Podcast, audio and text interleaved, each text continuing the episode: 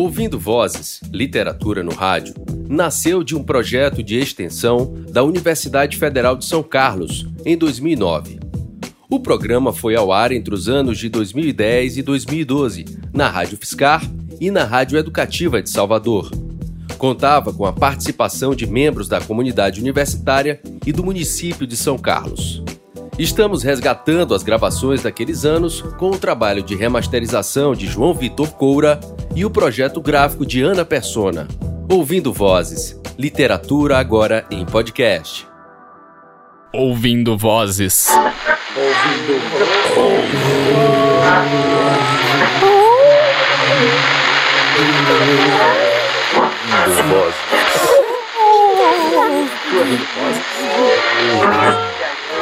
Ouvindo Vozes. Ouvindo Vozes. Literatura no rádio. Sabeis, uma mulher levou-me à perdição. Foi ela quem, quem me queimou a fronte nas orgias e desbotou-me os lábios no ardor dos vinhos e na moleza de seus beijos. Quem me fez devassar pálido as longas noites de insônia nas mesas do jogo e na doidice dos braços convulsos com que ela me apertava o seio. Foi ela, vós o sabeis, quem fez-me num dia ter três duelos com os meus três melhores amigos abrir três túmulos àqueles que mais me amavam na vida e depois, depois sentir-me só e abandonado no mundo. Como a infanticida que matou seu filho ou aquele mouro, infeliz junto à sua desdêmona pálida. Pois bem, vou contar-vos uma história que começa pela lembrança desta mulher.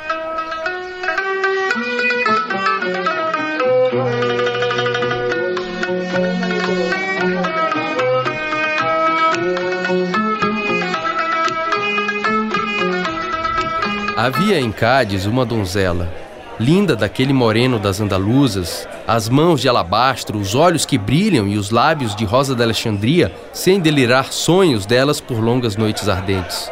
Andaluzas, sois muito belas. Se o vinho, se as noites de vossa terra, o luar de vossas noites, vossas flores, vossos perfumes são doces, são puros, são embriagadores, vós ainda o sois mais. Senhores, aí temos vinho de Espanha. Enchei os copos. A saúde das espanholas.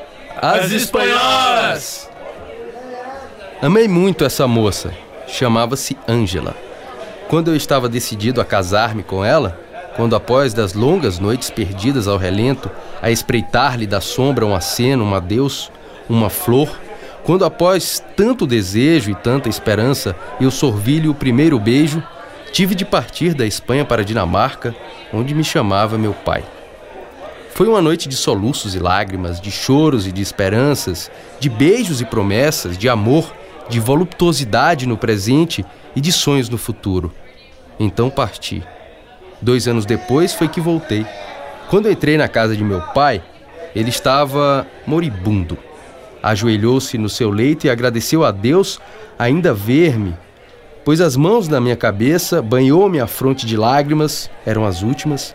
Depois deixou-se cair, pôs as mãos no peito e com os olhos em mim murmurou: Deus. A voz sufocou-se-lhe na garganta. Todos choravam. Eu também chorava, mas era de saudades de Ângela. Quando voltei, Ângela estava casada e tinha um filho. Contudo, meu amor não morreu, e nem o dela. Muito ardentes foram aquelas horas de amor e de lágrimas, de saudades e beijos, de sonhos e maldições, para nos esquecermos um do outro.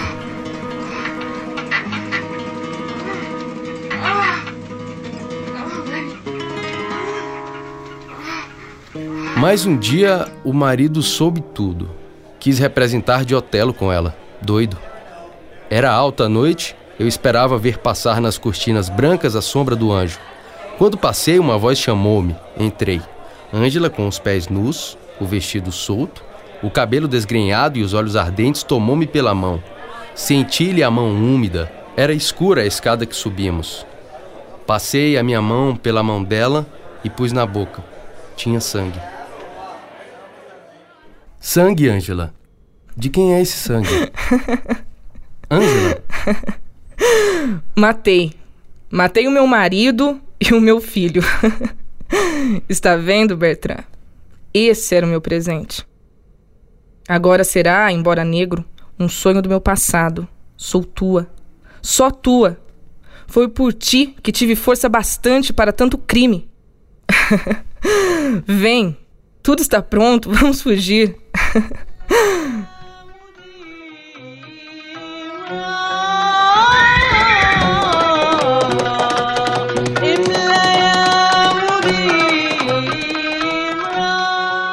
Foi uma vida insana a, a minha com aquela mulher. Era um viajar sem fim. Ângela se vestia de homem. Era um formoso mancebo assim. No demais, ela era como todos os moços libertinos que nas mesas de orgia batiam com a taça na taça dela. Bebia já como uma inglesa, fumava como uma sultana, montava a cavalo como um árabe e atirava as armas como um espanhol. Quando o vapor dos licores me ardia a fronte, ela me repousava em seus joelhos, tomava um bandolim e me cantava as modas de sua terra. Nossos dias eram lançados ao sono como pérolas ao amor. Nossas noites, sim, eram belas. Um dia ela partiu. Partiu, mas deixou-me os lábios ainda queimados dos seus. Partiu, mas sua lembrança ficou como o fantasma de um mau anjo perto de meu leito. Quis esquecê-la no jogo, nas bebidas, na paixão dos duelos. Tornei-me um ladrão nas cartas, um homem perdido por mulheres e orgias. Um dia, era na Itália, saciado de vinho e mulheres, eu ia suicidar-me. A noite era escura e eu chegara só na praia. Subi no rochedo, daí minha última voz foi uma blasfêmia, o meu último adeus uma maldição, o meu último, é, aliás, porque senti-me erguido nas águas pelo cabelo. A sede da vida veio ardente. Apertei aquele que me socorria Fiz tanto em uma palavra que, sem querê-lo, matei-o. Cansado do esforço, desmaiei.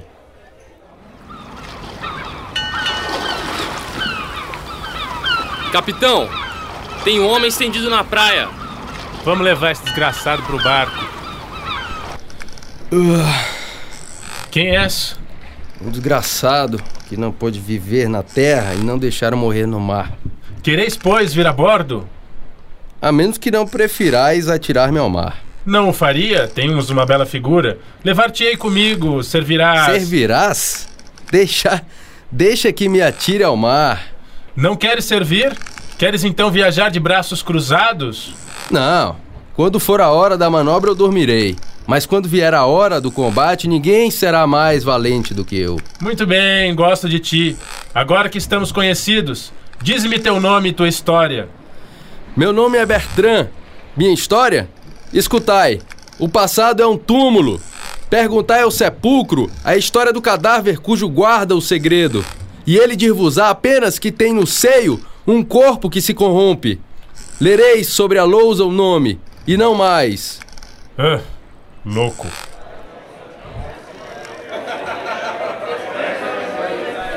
O comandante trazia a bordo uma bela moça, criatura pálida Parecera a um poeta um anjo da esperança adormecendo esquecido entre as ondas. Os marinheiros a respeitavam. Quando pelas noites de lua ela repousa o braço na morada e a face na mão. Aqueles que passavam junto dela se descobriam respeitosos. Nunca ninguém lhe vira olhares de orgulho, nem lhe ouvira palavras de cólera. Era uma santa. E era a mulher do comandante, coitada. Um poeta a amaria de joelhos. Na langue da poesia, eu derramara uma essência preciosa e límpida que ainda não se poluíra no mundo. Juro que chorei quando fiz esses versos. Um dia, meses depois, li-os, ri-me deles e de mim e os atirei ao mar. Era a última folha da minha virgindade que lançava ao esquecimento. Agora enchei os copos. O que vou dizer-vos é negro e uma lembrança horrível, como os pesadelos no oceano. Amei-a. Por que dizer-vos mais? Ela amou-me também. O comandante dormia. Não sei como se passou o tempo todo que decorreu depois. Foi uma visão de gozos malditos. Eram os amores de Satã e de Eloá, da morte e da vida no leito do mar. Quando acordei um dia desse sonho, o navio tinha encalhado num banco de areia. O ranger da quilha a morder na areia gelou a todos. Meu despertar foi um grito de agonia. Ô mulher! Taverneira maldita! Não vê que a vinho acabou? Depois foi um quadro horrível. Éramos nós numa jangada no meio do mar. Uma noite a tempestade veio. Apenas houve tempo de amarrar nossas munições. O oceano bramia no escuro como um bando de leões com fome. E eu, eu ria. Era como o gênio do ceticismo naquele deserto. Cada vaga que varria nossas tábuas descozidas arrastava um homem, mas cada vaga que me rugia aos pés parecia respeitar-me. Toda aquela noite passeia com a mulher do comandante nos braços. Quando a aurora veio, restávamos cinco: eu, a mulher do comandante, ele e dois marinheiros. O que é o homem? É a escuma que ferve hoje na torrente e amanhã desmaia. Alguma coisa de louco e movediço como a vaga, de fatal como sepulcro. E a existência o que é? Na mocidade é o caleidoscópio das ilusões. Vive-se então da seiva do futuro. Depois envelhecemos. Quando chegamos aos 30 anos e o suor das agonias nos grisalhou os cabelos antes do tempo e murcharam, como nossas faces, as nossas esperanças, oscilamos entre o passado visionário e este amanhã do velho, gelado e ermo, despido como um cadáver que se banha antes de dar a sepultura. Miséria, loucura. Muito bem, miséria, loucura! Silêncio, cães! Eu vos dizia que ia passar-se uma coisa horrível. Não havia mais alimentos. A fome, a sede, tudo quanto há de mais horrível. E dizer que tudo que há de mais divino no homem, de mais santo e perfumado na alma, se infunde no lodo da realidade. Se revolve no charco e acha ainda uma convulsão infame para dizer: sou feliz. Isso tudo, senhores, para dizer-vos uma coisa muito simples. Um fato velho e batido, uma prática do mar, uma lei do naufrágio, antropofagia. Dois dias depois de acabados os alimentos, restavam três pessoas: eu, o comandante e ela.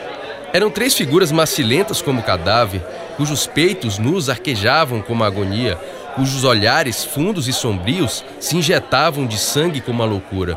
O uso do mar, e não quero dizer a voz da natureza física, o brado do egoísmo do homem, manda a morte de um para a vida de todos. Tiramos a sorte o comandante teve por lei morrer. Então o instinto de vida se lhe despertou ainda.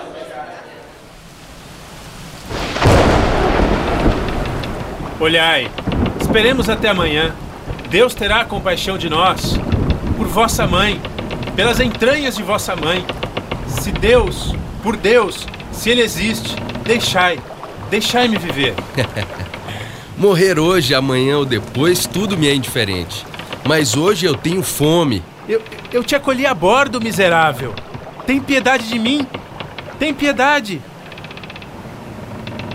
Seu desgraçado. Parece que a morte no oceano é terrível para os outros homens. Quando o sangue lhe salpica as faces, lhe ensopa as mãos, correm a morte como um rio ao mar, como a cascavel ao fogo. Mas assim, no deserto das águas, eles temem-na, tremem diante da caveira fria da morte. Eu rime porque tinha fome. A fúria levantou nele como a última agonia.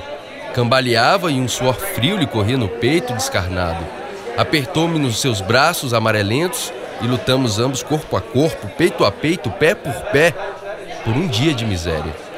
A lua amarelada erguia sua face desbotada como uma meretriz cansada de uma noite de devassidão o céu escuro parecia zombar desses dois moribundos que lutavam por uma hora de agonia. O valente do combate desfalecia, caiu.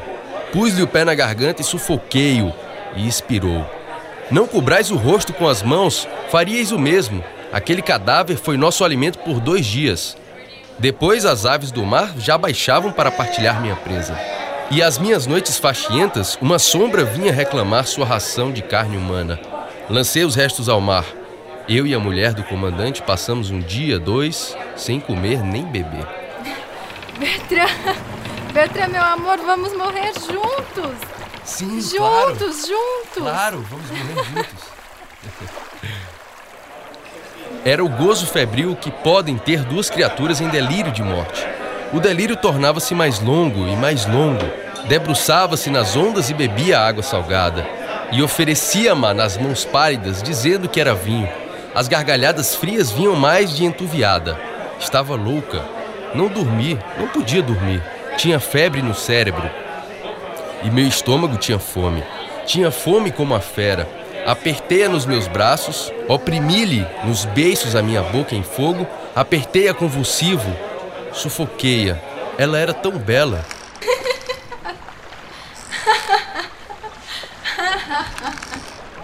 Quantas horas, quantos dias passei naquela modorra, nem o sei.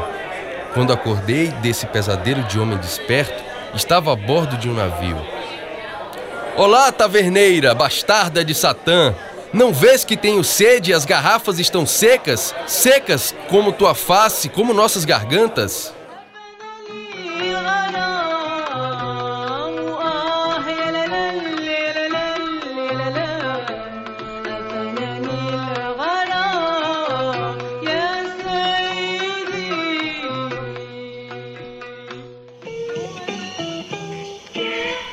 Nesta edição você ouviu Bertrand, de Álvares de Azevedo. Ouça vozes na internet radio.fiscar.br barra ouvindo vozes. Rádio Fiscar apresentou Ouvindo Vozes, um programa do Grupo de Pesquisa em Literatura e Outras Linguagens da UFSCar. Coordenação e produção, Wilson Alves Bezerra. Locução, Nayara Mangino Cardoso, Marco Freitas, Fabrício Mazuti, Cátila Corman Morel e Wilson Alves Bezerra. Trabalhos técnicos, Fabrício Mazuti. Direção de jornalismo, João Eduardo Juste. Direção geral, Ricardo Rodrigues. Rádio Fiscar, escute diferente.